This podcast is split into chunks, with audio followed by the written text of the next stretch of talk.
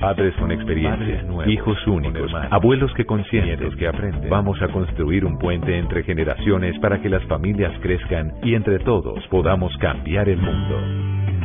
Aquí comienza Generaciones Blue, un espacio del ICBF y Blue Radio, con testimonios, guías, expertos e invitados que nos ayudarán a mejorar la vida en familia y las relaciones entre sus miembros. Generaciones Blue, estamos cambiando el mundo. Una alianza de Blue Radio y el Instituto Colombiano de Bienestar Familiar. Generaciones Blue, por Blue Radio y bluradio.com. La nueva alternativa.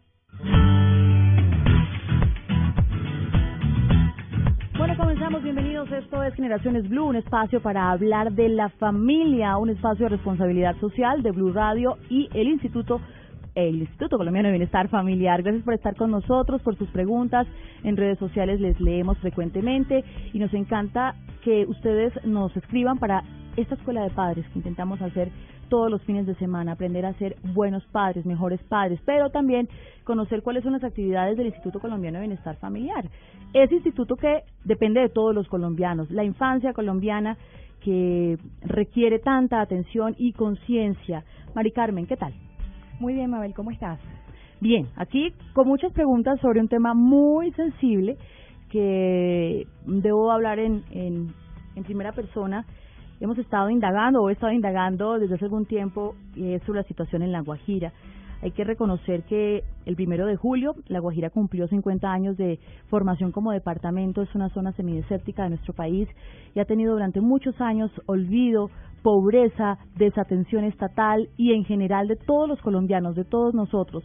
En este momento, y gracias a algunos informes de autoridades nacionales, por ejemplo, en el 2014 Defensoría del Pueblo manifestó que existe una crisis humanitaria que afecta directamente a los niños por hambre y por sed. Las preguntas se dirigen directamente a la institución que cobija, protege los derechos de los niños. ¿Qué hace el ICBF allá? ¿Está llegando? ¿Por qué se están muriendo niños en La Guajira? O al menos cuáles son las respuestas contundentes que puede entregarnos sobre todos estos temas, Mari Carmen. Y empezamos.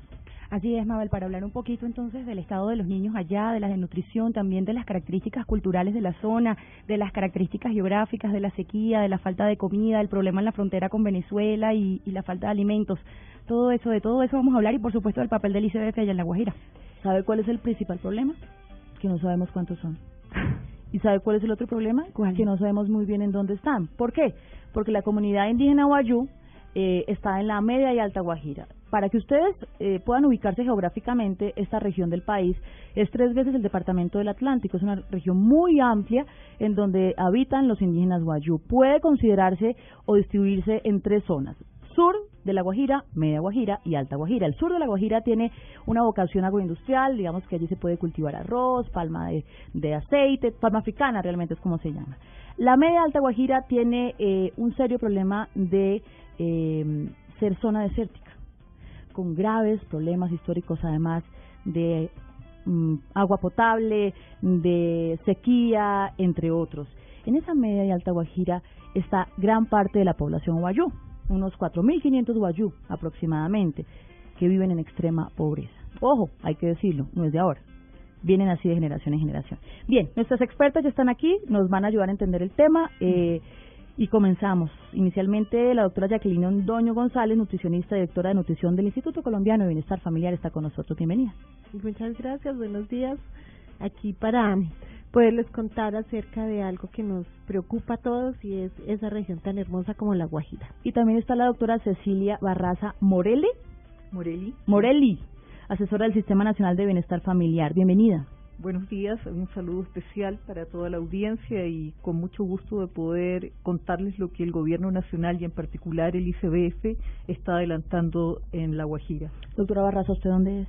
Yo soy nacida en Chile, eh, ya, ya nacionalizada colombiana hace muchos años. Vivo hace 25 años en Colombia. Bueno, qué bien. Entonces conoce la, la problemática y la realidad nuestra y vamos a empezar eh, intentando entender lo que está pasando hoy en La Guajira. Hoy, los niños están muriendo de hambre y de sed en La Guajira. ¿Qué dice el Instituto Colombiano de Bienestar Familiar? Directora. Bueno, eh, para nosotros es una preocupación permanente que podamos saber cuál es la situación de nuestros niños y niñas a nivel de todo el país y en especial en esta región de La Guajira. Como usted lo decía al principio, no está cuantificada, no sabemos exactamente dónde están ni cuántos son. Sabemos que la INSIN nos está diciendo que hay unas cifras preocupantes de desnutrición porque están por encima de los niveles nacionales, estamos en un 35% en los niveles de desnutrición y estamos tratando de mirar qué pasa allí. Eh, por eso el instituto em, ha, emprendido varias acciones, dentro de las cuales está el proceso de microfocalización, el cual nos permite conocer dónde están esas familias y cuáles son sus necesidades inmediatas. Bueno, y sobre eso vamos a hablar y vamos a hacer un ejercicio. Eh, cuando uno visita La Guajira y dice, bueno, pero ¿cuál es la problemática aquí? ¿Cómo no vamos a saber dónde están los indígenas guayú, los más pobres? Y me decía el alcalde de Uribia, por ejemplo, Mari Carmen, mire, haga de cuenta que usted tiene en su mano unos granos de arroz. Usted tira esos granos de arroz y los pone en la península. En este lugar, así están de dispersos los indígenas guayú. En una tierra totalmente seca, sin condiciones eh, de mm, necesidades básicas satisfechas, en fin, en medio de trochas, entonces la atención estatal es realmente difícil para que llegue a todos estos puntos. La experta Cecilia Barraza nos va a explicar muy bien esto de microfocalización y eso cómo está funcionando. Bueno, lo primero contarte que desde agosto del año pasado, cuando comenzó esta administración del ICBF, inmediatamente supimos la situación que estaba eh, ocurriendo en La Guajira eh, realizamos un reforzamiento a las acciones que ya veníamos realizando. O sea, el ICBF tiene una serie de programas para atención tanto a la primera infancia como a la infancia y a las familias en La Guajira, como lo tiene en todo el país. Pero particularmente, dada la situación de emergencia que vive La Guajira, eh, hicimos esfuerzos extraordinarios para atender la situación y como tú lo dices, una de las características de la Alta Guajira en particular es la población dispersa rural. ¿sí? Esa población dispersa rural se encuentra en un área extensísima de, que cubre tres municipios que son los más afectados por la situación eh, que enfrentan los niños y en general por la sequía que hay en el país. Esos son Uribia, Manaure y Maicao. Esos tres municipios que son eh, la Alta Guajira, lo que se llama la Alta Guajira, es una zona desértica y con problemas estructurales de agua. Estos últimos dos años se ha visto más afectada por una extensa sequía que se ha prolongado y que dicen que se prolongará hasta el 2016, ¿sí? que es una situación grave. Frente a esa situación, la, la primera situación que enfrentamos es que aparte de la población que venía atendiendo el ICBF de niños y niñas que están en los distintos sistemas que tenemos y programas, nos encontramos con que no teníamos eh, el, el, Estado, no solo el ICBF, el Estado no contaba con información precisa dónde se encontraban ubicadas esas familias. Por esa razón, el ICBF inició lo que se llama un proceso de microfocalización, que no es más que un proceso de caracterizar a la familia en el lugar donde está, llegar allá, a los rincones más alejados de la Guajira, para poder caracterizar a esa familia, ¿sí? Durante el año pasado y parte de este logramos caracterizar alrededor del 50% de Manauri Maicao y un 23% de Uribia. ¿sí? Este año estamos dando continuidad a este proceso y esperamos en diciembre de, este año finalizar el barrido completo de esos tres municipios que son supremamente extensos que son la zona que se sabe que está más afectada por problemas de desnutrición porque tenemos la mayor cantidad de casos, ¿sí? Ese es un estudio que nos va a hablar sobre qué? Sobre características de nutrición de la población, sobre características del acceso al agua, talla, peso de la población tanto de primera infancia, infancia, madres gestantes y población adulta mayor. Esa es una información que va paralela con el reforzamiento que tenemos de las acciones en La Guajira. Además de esta microfocalización y los programas que hemos tenido, hemos reforzado nuestros programas ampliando cobertura, generando otros programas, por ejemplo, que son los centros de atención móvil que vamos a implementar a partir de este mes, es decir, una serie de acciones para fortalecer la presencia del ICDF en la región. Mari Carmen, después de la microfocalización, directora, eh, ¿qué encontraron? ¿Qué encontraron en las zonas más recónditas a las que llegaron y qué, a qué conclusiones llegaron? ¿Qué hay que hacer? Bueno, indudablemente lo que hay que hacer es una, una acción eh, generalizada por parte del Estado. El problema no se resuelve solo con la presencia del ICBF. Se requiere fortalecer primero la articulación que hay entre el departamento y el Estado Nacional, el Gobierno Nacional. A partir de esto, el Gobierno Nacional ha generado una estrategia que se llama Por la Vida y la Salud que y, el agua, que justamente está empezando a actuar ya en La Guajira, ordenando la oferta y va a empezar a concertar con las comunidades la postura de los nuevos pozos, arreglos de pozos de agua, eh, llegada de alimentos, etcétera, y toda la estrategia de atender tanto la crisis humanitaria como generar una estructura que permita darle sostenibilidad al proceso porque no podemos solo atender la emergencia, sino que tenemos que ir dando sostenibilidad y continuidad, si no vamos a permanecer en seis meses más igual.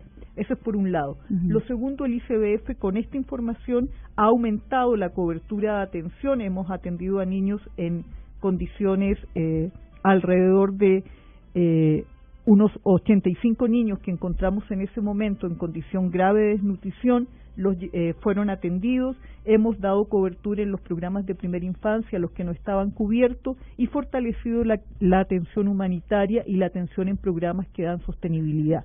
Asimismo también la gobernación hemos empezado a trabajar en conjunto para fortalecer la acción. Indudablemente como tú lo has visto y lo pudiste constatar, el problema es de una dimensión mayor en la cual mientras no exista un Estado que actúa de forma coordinada eh, y también con el apoyo de la comunidad es muy difícil eh, superar la situación. Por eso tenemos aquí al alcalde de Uribia, una de las poblaciones afectadas. Recuerden ustedes, Maicao, Manaure y Uribia.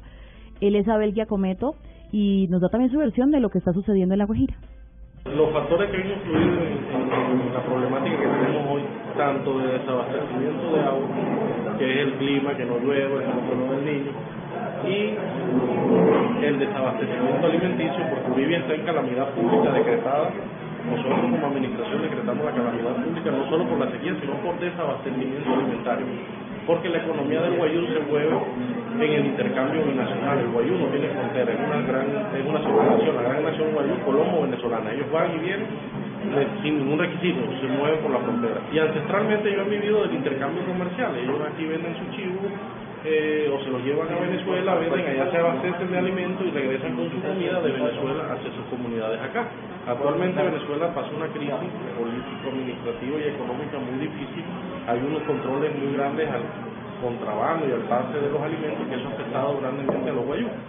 Entonces ya hoy los guayús no pueden ir a comprar allá y traer cosas porque si no se las quitan en el camino o no las consiguen allá. Al entrar en crisis eso nos exacerbó todo acá y nos tocó decretar la crisis por eh, desabastecimiento alimenticio, fue cuando entramos a atender a las comunidades indígenas a través de la unidad de gestión de riesgo con alimentos, pero eso es una medida asistencialista que no puede perdurar en el tiempo. Y hace rato ya no llevamos también porque eh, se está buscando otras medidas alternas se está construyendo con Cancillería. Hay un modelo que está operando hoy con tropiezos, pero ahí vamos y es que se habilitaron una ruta de unos carros que se abastecen en Venezuela. Venezuela dio la, aprobación. Hay un centro de acopio en Oro, Venezuela, y llegan los productos y de ahí unos camiones distribuyen a cierta zona de la Alta Guajira, pero no a todos. Muy bien, el alcalde de Uribe también nos cuenta eh, qué está pasando en esta región del país. Lo cierto es que existen múltiples factores que afectan a los infantes, a los niños, niñas y adolescentes en esta región de Colombia, pero también a las madres embarazadas, a los adultos, qué pasa con ellos. Este programa es de responsabilidad social del Instituto Colombiano de Bienestar Familiar en asocio con Blue Radio. Primera pausa, volvemos en instantes. Ya regresamos con Generaciones Blue. Estamos cambiando el mundo.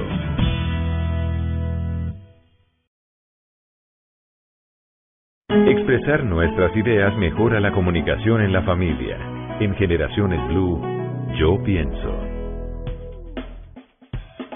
Familias distintas, diferentes, culturalmente estructuradas, eh, de acuerdo a sus saberes ancestrales, por ejemplo, al rol de la mujer, también a la gastronomía de la zona, al lugar donde se encuentran, en fin, la Guajira vive hoy una crisis humanitaria, no es reciente, hay que reconocer que no solamente los niños están padeciendo en esta zona del país, los adultos también, pero como este es un programa que habla de infancia, pues nosotros vamos a dirigirnos hacia allá.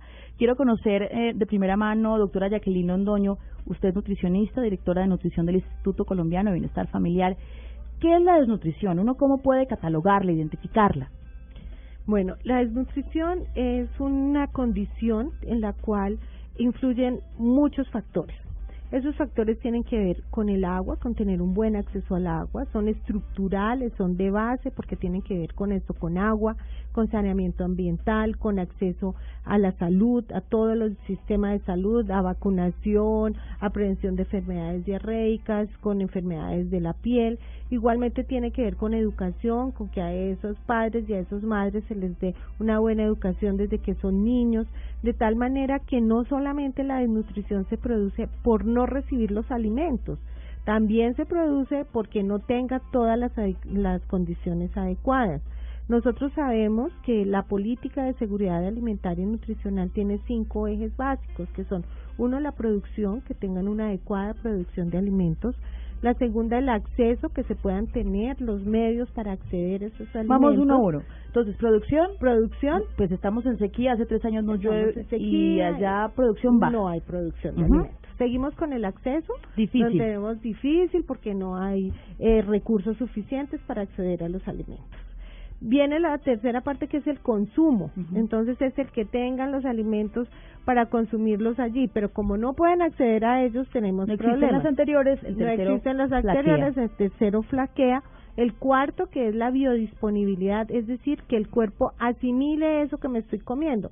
Pero como tenemos problemas de vacunación, tenemos problemas de agua, tenemos problemas de desparasitación, entonces eso poco que puedan consumir no se asimila adecuadamente. ¿Y el quinto era cuatro? Y el quinto, que es eh, la inmunidad de esos alimentos, es decir, que realmente estén aptos para el consumo humano. Entonces ahí es donde tenemos que ninguno de los cinco se están cumpliendo allá e igualmente ahí tienen que ver todas las entidades, entonces están los medios productivos. Esta salud juega un papel muy, muy importante en la educación, en la vacunación de los niños, en la atención de las madres gestantes. No podemos olvidar que la desnutrición se previene desde la gestación. Por eso nosotros desde ICBF estamos trabajando con un programa de recuperación nutricional para los primeros mil días, es decir, desde la gestación hasta que cumple dos años. A ver, doctora Londoño, la otra pregunta que le quiero hacer sobre esto es la siguiente. Existen diferentes etapas de desnutrición. Es decir, yo me desnutrí. No. Hay desnutrición severa, aguda. ¿Uno, cómo puede identificar eso en los niños, por ejemplo? Tenemos una desnutrición aguda, que es la que se produce por una acción inmediata que hace que se pierdan peso, se pierdan todos los elementos, empieza a perder masa muscular y que rápidamente te puedes morir. Entonces esa puede tener varios grados que va desde, desde leve, moderada y severa. Por ejemplo, un niño eh, le da una enfermedad diarreica aguda. Si es tratada a tiempo, pues se va a hidratar, va a perder pocos fluidos, no se va a desestabilizar, no se va a deshidratar. Puede llegar a moderada o a severa, donde ya se le empieza a complicar con problemas respiratorios, ya eh, se vuelve un ciclo porque lo que él consume no lo va a aprovechar, sigue con su diarrea, si no es atendido, el niño fallece. Y es lo que nos ha pasado en la mayoría de las muertes por desnutrición es porque están esas causas, esos factores asociados y es que el niño baja tanto sus defensas y está tan mal que finalmente termina muriendo por una de estas enfermedades respiratorias o diarreicas porque no es atendido a tiempo. Doctora Londoño, le pregunto, eh, el niño no fallece, pero lo llevan a atenderlo los médicos. ¿Qué otras secuelas puede dejar una desnutrición severa para el futuro de ese niño? Para el futuro de ese niño. Entonces, Viene entonces cuando hablamos de desnutrición crónica. ¿Qué es esa desnutrición crónica? Esa desnutrición que se ha producido a través de la vida y ha dejado la secuela más importante que es la pérdida en talla. Entonces esos niños son pequeños, pueden estar gorditos, digámoslo entre comillas, pero su talla no corresponde a su edad. ¿Por qué? Porque el cuerpo humano es muy inteligente y cuando te empieza a faltar insumo, entonces dice yo necesito que funcione su sistema digestivo, nervioso y demás, y dice, pero crecer no se vuelve importante. Entonces empiezan a ser niños de baja talla, por eso las cifras de desnutrición crónica y en, son altas y podemos encontrar esa desnutrición a lo largo del tiempo que ya ha sucedido. Entonces, ¿qué pasa? Ahí es donde tenemos que actuar no para reversar la desnutrición crónica, porque esa ya no la podemos reversar, es para prevenir que esas desnutriciones agudas que se puedan presentar terminen en una desnutrición crónica. ¿Mamá desnutrida genera bebés desnutridos? Genera niños de bajo peso al nacer que son de que pueden llegar a la desnutrición. Claro, es un, es un problema, como hemos dicho aquí, que toca también a los adultos.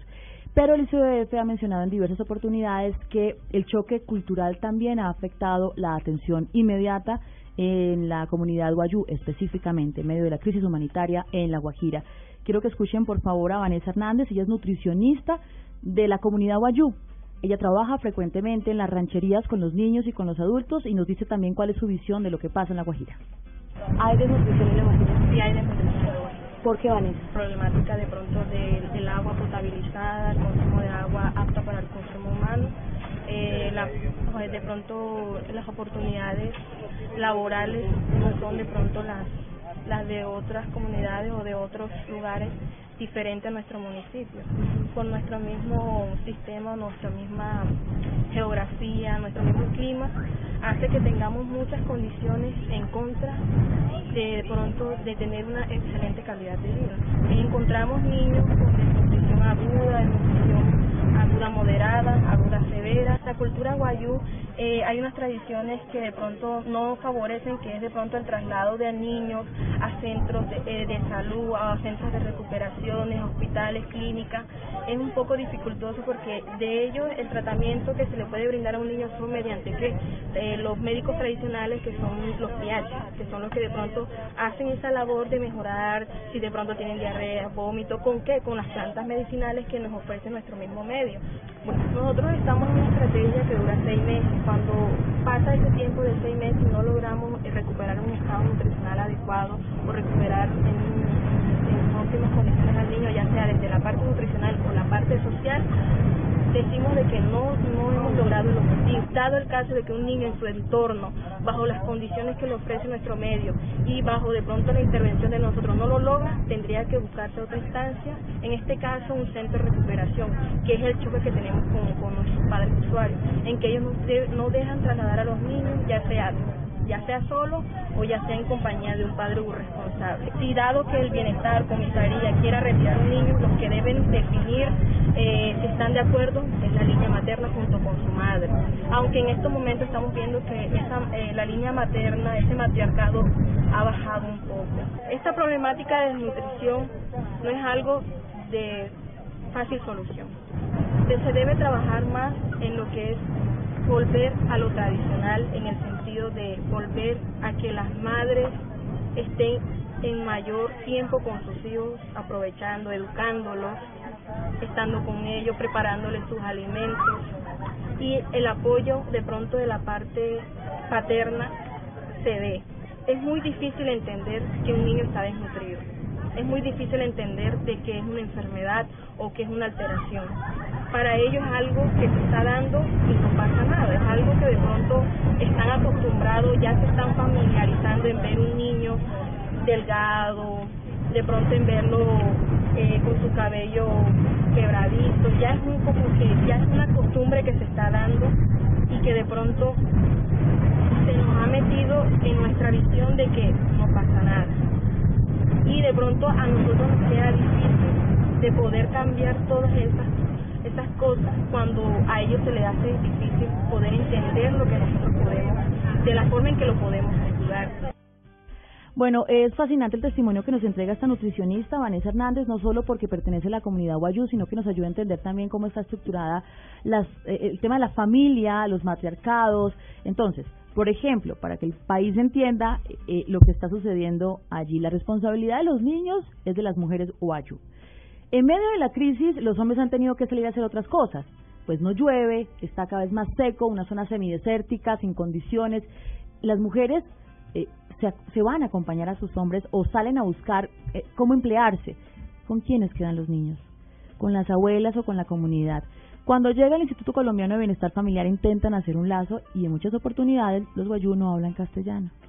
El piachi, por ejemplo, que es lo que referencia la nutricionista Vanessa Hernández, el piachi es el médico tradicional que trabaja con las plantas, pero si hay sequía, ¿de qué plantas hablamos?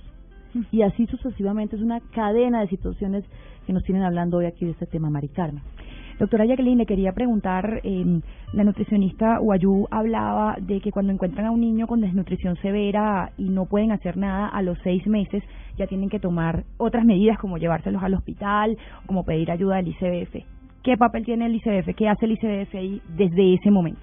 Bueno, es bien importante el papel de ICBF en lo que tiene que ver con recuperación nutricional. Cuando encontramos un niño, bien sea a través del proceso de microfocalización, que lo contó ya muy bien Cecilia, como eh, porque la comunidad lo eh, nos lo reporte o porque simplemente los equipos ICBF, unidades móviles o los de recuperación nutricional con enfoque comunitario, que ya te voy a contar de qué se trata, lo detecten. Entonces, si el niño está en una desnutrición severa, aguda, severa, con eh, la concertación con la familia, que también nos lo decía la nutricionista, que a veces es difícil, se lleva a los centros de recuperación nutricional pero antes debe ser atendido por salud, porque generalmente un niño con desnutrición severa, como les decía hace un momento, tiene una enfermedad asociada, que es lo que lo puede llevar a la muerte. Entonces, una vez lo estabilizan, lo hidratan, pasa a ese centro de recuperación nutricional. Allí tiene un equipo de nutricionistas, médicos, trabajadoras sociales, todo un equipo interdisciplinario que se encarga de que ese niño se recupere nutricionalmente antes de volver a su comunidad. El niño está allí durante un mes está hospitalizado porque la idea no es separarlo mucho de su de su entorno familiar, eh, yo digo hospitalizado, pero es internado en este centro de recuperación nutricional, no es un sitio hospitalario, pero que allí se le da toda la atención que requiere y después pasa donde su familia, donde debe continuar ese proceso. Se le da educación a la familia y se está permanentemente con él. Esa es una de las modalidades. Si el niño es un, eh, está en una desnutrición moderada, es decir, puede continuar con su familia, no está en peligro inminente su vida, entonces nosotros actuamos con los equipos de recuperación nutricional con enfoque comunitario. Hemos encontrado que este sistema es mucho más, esta modalidad es mucho más efectiva porque nos permite trabajar con todo el núcleo familiar. El que va al centro de recuperación nutricional vuelve y entonces ese trabajo con la familia es más complicado para evitar que el niño reingrese pero en cambio aquí todo el tiempo estamos trabajando con la familia. Igualmente un equipo disciplinario se está desplazando a trabajar con el papá, la mamá, la ranchería completa, porque la situación no es solo el niño, sino toda la ranchería, y buscar que esos factores de riesgo que están puedan disminuirse e igualmente recuperamos al niño con una alimentación adecuada, un paquete alimentario, un alimento terapéutico que le permite mantenerse allí. Si el niño tiene desnutrición leve, que es la otra la otra que eh, el, la otra eh, evaluación que podemos hacer, el niño va a un programa regular. ¿Cuáles son esos programas regular? Los hogares comunitarios de bienestar, los centros de desarrollo infantil, los que venimos hace mucho tiempo trabajando en La Guajira y haciendo complementación alimentaria a través de ellos a la comunidad, de tal manera que se mejore su estado nutricional y se mantenga. Asimismo, los niños de esas modalidades anteriores son llevados definitivamente cuando terminan su proceso a esos programas de prevención de centros de desarrollo infantil para que ese niño continúe y no vuelva a bajar su estado nutricional. Y la otra, pasa, ¿Cuál? Que es, no pasa, es decir, si, toda esta cadena de atención que ustedes dicen están teniendo con los niños una vez, dos meses, tres meses, en fin, no, no sucede, al final, ¿qué puede pasar? No, la idea es que sí, no que nos queden los niños en una situación de desnutrición. El niño definitivamente debe recuperarse y nosotros tenemos eh, procesos exitosos con recuperación nutricional. Tenemos alrededor de 39 mil niños atendidos y los cuales todos han tenido procesos exitosos para que puedan recuperar su estado e incorporarse a los programas regulares. Igualmente nos pasa con las madres gestantes. Si llegamos y encontramos una madre gestante de bajo peso, a ella también le hacemos valoración e inmediatamente entra al programa de recuperación nutricional para los mil días que le permite tener un niño que no esté con bajo peso al nacer. Perfecto. Hacemos una pausa, regresamos en instantes con mucho más. Esto es Generaciones Blue. Ya regresamos con Generaciones Blue. Estamos cambiando el mundo.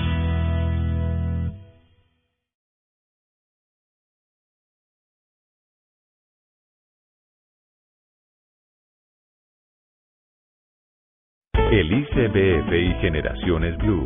Estamos cambiando el mundo. La nutrición es muy parecida al SIDA. El niño se debilita tanto, empieza a acumular sus, sus periodos grasos y se va adelgazando y empieza, a poner muchas enfermedades.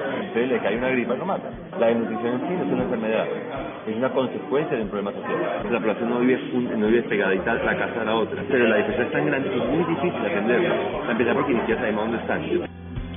Bien, esta es otra de las voces que hemos eh, recogido en terreno de las personas que están trabajando la crisis humanitaria en La Guajira, especialmente en el tema de los niños, tema de desnutrición, de agua, sed, en fin. Mauricio Ramírez, del programa de la gobernación también de focalización o caracterización de esta zona, de esta región. Hablamos ahora, Mari Carmen, de otra etapa que es bien importante en toda la atención del ICBF, a dónde llegan, a dónde están entrando en estas poblaciones. La alimentación complementaria, ¿eso qué es? Bueno, eh, es la complementación alimentaria que hemos hecho para La Guajira. En La Guajira se han entregado desde el año 2014-2015 en la administración de la doctora Cristina hemos entregado 18 mil raciones alimentarias para estas familias. Eso es un paquete alimentario que tiene arroz, aceite, azúcar, tiene una leguminosa, tiene bienestarina en polvo, él les da atún para tener una proteína, harina de maíz, todo con lo que ellos puedan preparar sus alimentos. Asimismo, nosotros hemos entregado cerca de 2 millones de bienestarina líquida para los niños menores de 5 años, teniendo en cuenta la falta de agua para preparar los alimentos. Se ha entregado esa bienestarina permanentemente. En el programa Leche para la Paz, en un convenio que hicimos el año pasado con el Ministerio de Agricultura, entregamos 122 mil eh, bolsas de leche UTH para ser utilizadas por la población. Y este año igualmente en ese convenio que estamos nuevamente con el, el Ministerio de, em, de Desarrollo Rural Agricultura, y Desarrollo Agricultura y Desarrollo Rural se me fue, vamos a entregar igualmente el, ese número de raciones para eh, la familia. Leche este año la entregamos con bienestarina para que puedan hacer un mejor aprovechamiento de estos alimentos. Directora, ¿a quién le entregan ustedes todo esto? ¿A la comunidad directamente? Esto se lo estamos entregando a las comunidades, a las familias que hemos identificado a través de la microfocalización. ¿Hay intermediarios? No, directamente a las familias. Igualmente nosotros eh, no se puede perder de vista que hacemos permanentemente complementación alimentaria en los programas de ICBF. Todos los programas de ICBF tienen tienen complementación alimentaria y permite que les demos una ración a las familias y a los niños. Esto se hace, doctora, cada cuánto tiempo. Ustedes lo hacen desde el 2014, pero cada cuánto tiempo ustedes le dan esta este paquete de alimentos a, las familias de La Guajira. Esos paquetes se están entregando mensualmente con los programas. ¿Y, ¿Y por qué ellos siguen diciendo que no tienen, no les alcanza? ¿Qué pasa con esos alimentos que no les llega? ¿Está pasando algo ahí? No, la población, como lo decíamos antes, es muy dispersa, es muy grande el territorio, podemos tener familias que todavía no hemos identificado y a los cuales no les ha podido llegar, pero nosotros continuamos con nuestras acciones para que le pueda llegar a la población y también hay otras que se vienen planeando y se vienen trabajando para que podamos eh, realmente cumplir con toda la población. Claro, doctora Cecilia, la misma pregunta, hay un poco de resistencia en la comunidad. Eh, temor, mm, algunos manifiestan que no llegan hasta sus rancherías, ICBF, ¿qué responde? En general hay una desconfianza hacia el Estado en general, no en particular hacia el ICBF, sino que hacia todas las entidades del Estado por el abandono que sienten que ha estado esa zona. Eso es una realidad que tenemos que enfrentar. También es cierto que los programas que podamos tener de emergencia, como los paquetes alimentarios, indudablemente no han llegado a todas las rancherías que hay. Eso también es una realidad. Han llegado a las zonas microfocalizadas, han llegado eh, a través de acciones eh, concretas que se han hecho por la emergencia que hay. Poder brindar una atención sostenida de emergencia no es tan fácil hay que hacer un enorme esfuerzo, no solo del ICDF, sino que a nivel de todo el gobierno nacional, para poder brindar y con apoyo de la cooperación internacional para aumentar los números de paquetes alimentarios. Eso es una respuesta que no puede ser eterna, ¿sí? Tenemos que buscar soluciones de sostenibilidad para la zona y en particular también esto ha sido parte de la emergencia También hemos tenido permanentemente los programas que atienden nuestros operadores contratados por el ICDF, que entregan la bienestarina, los programas de los centros de, de, desarrollo integral para los niños, que no son atendidos directamente por nosotros, sino por los operadores. ¿sí? Hay que diferenciar siempre entre lo que es la emergencia frente a la Guajira con el proceso de microfocalización o de estos paquetes alimentarios que estamos entregando y que vamos a seguir entregando en un convenio que pronto eh, se va a poner en marcha y lo que es la actuación permanente con nuestros programas que atienden los operadores. Pero hablemos de los operadores, porque también ustedes han denunciado casos de corrupción en donde la Fiscalía ha tomado algunas acciones e incluso tengo entendido que el presupuesto se maneja nacionalmente en este instante. Efectivamente, una de las preocupaciones que hemos tenido desde esta administración es darle una buena supervisión a los contratos que tiene el ICBF con sus operadores. Particularmente en La Guajira, en estas últimas semanas eh, se reportaron algunas irregularidades que el ICBF eh, las dio a conocer ante la Fiscalía y es un proceso que está iniciando para ver eh, los niveles de de delitos que puedan haberse y encontrarse que no ya están en manos de la justicia, digamos, de la fiscalía.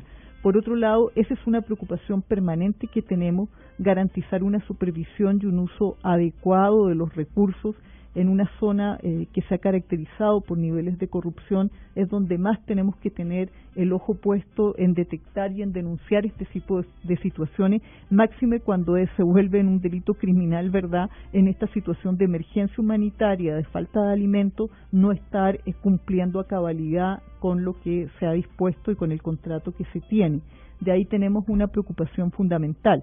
Creo que la Guajira hay que entenderla en esa complejidad, en la complejidad que implica actuar en, en, una zona caracterizada por procesos de corrupción, donde tenemos que tener mayor vigilancia, en una zona donde existe desconfianza de, por parte de los usuarios de nuestros sistemas en general del Estado y donde además hay unas prácticas culturales en los cuales asistir a controles médicos permanentes, asistir a la institucionalidad no es fácil, se buscan otras alternativas.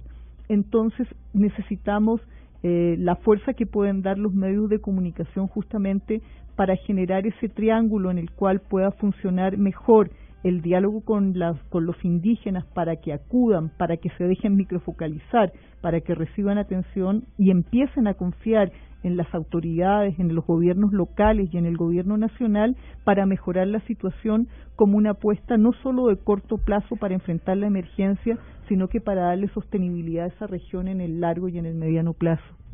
Doctora, ¿cómo está el tema del control de la natalidad en La Guajira? Bueno, también ese es otro tema que tenemos que trabajar, que es todo el tema de prevención de embarazo, sobre todo en adolescentes. Ustedes saben que la, la vida eh, sexual y la gestación son a temprana edad en esa zona del país. En este momento no recuerdo la cifra exacta de la tasa, pero sí tenemos un incremento en los embarazos en adolescentes.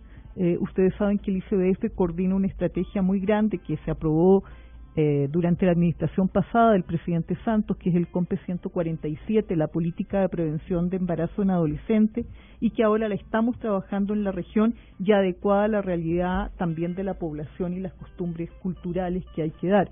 Pero tenemos que enfrentar justamente que el problema de la desnutrición es uno de los que tenemos en una sociedad mm. donde se enfrenta un cúmulo de problemas sociales como el embarazo en adolescente, como la necesidad de empoderar más a las mujeres, mejorar las prácticas alimenticias, como lo mencionaban. Es decir, es, esto requiere una atención y esta palabra a veces se usa mucho desde el gobierno, la integralidad, pero no es más cierto aquí que se requiere, ¿verdad?, que todas las instituciones trabajen en forma conjunta y nosotros trabajando en mejorar la situación de niñas y niños y adolescentes, pero también en la prevención del embarazo, por ejemplo, en la prevención de la violencia y también en una nueva problemática que aparece que es la trata de personas, ¿verdad? Y todo lo que tiene que ver con un aumento de la prostitución, sobre todo en las ciudades. Entonces sí tenemos enormes desafíos en la Guajira. Integralidad, eh, continuidad, sostenibilidad. Y sostenibilidad no es de ahora, es decir, a largo plazo. El primero de julio cumplió el departamento 50 años y el informe de la Defensoría del Pueblo en su encabezado es clave, o es claro mejor. Sufrimiento es la mejor palabra para identificar lo que viene pasando en La Guajira, no solamente la comunidad guayú, los habitantes de Hacha en el tema de corrupción, en el tema de violación de derechos fundamentales, 50 años donde no han tenido satisfechas sus necesidades básicas. Gracias por estar aquí con nosotros, por explicarnos lo que viene haciendo Instituto Colombiano de Bienestar Familiar y como bien lo han reconocido aquí, esto está comenzando, están atendiendo la emergencia, pero es un problema de todos los colombianos y de todas las entidades, Ministerio de Salud, el Ministerio de Agricultura, en el tema de agua, de agricultura y desarrollo rural, y de ustedes también que están con nosotros aquí en este programa de responsabilidad social. Nos vamos. Gracias. Gracias a usted. Muchas gracias. Bueno, muchas gracias a ustedes. Y nos vamos, Maricano. Así es, Mabel. Nos escuchamos nuevamente el próximo domingo a las 12 del mediodía aquí en Generaciones Blue. El ICBF y Generaciones Blue. Estamos cambiando el mundo.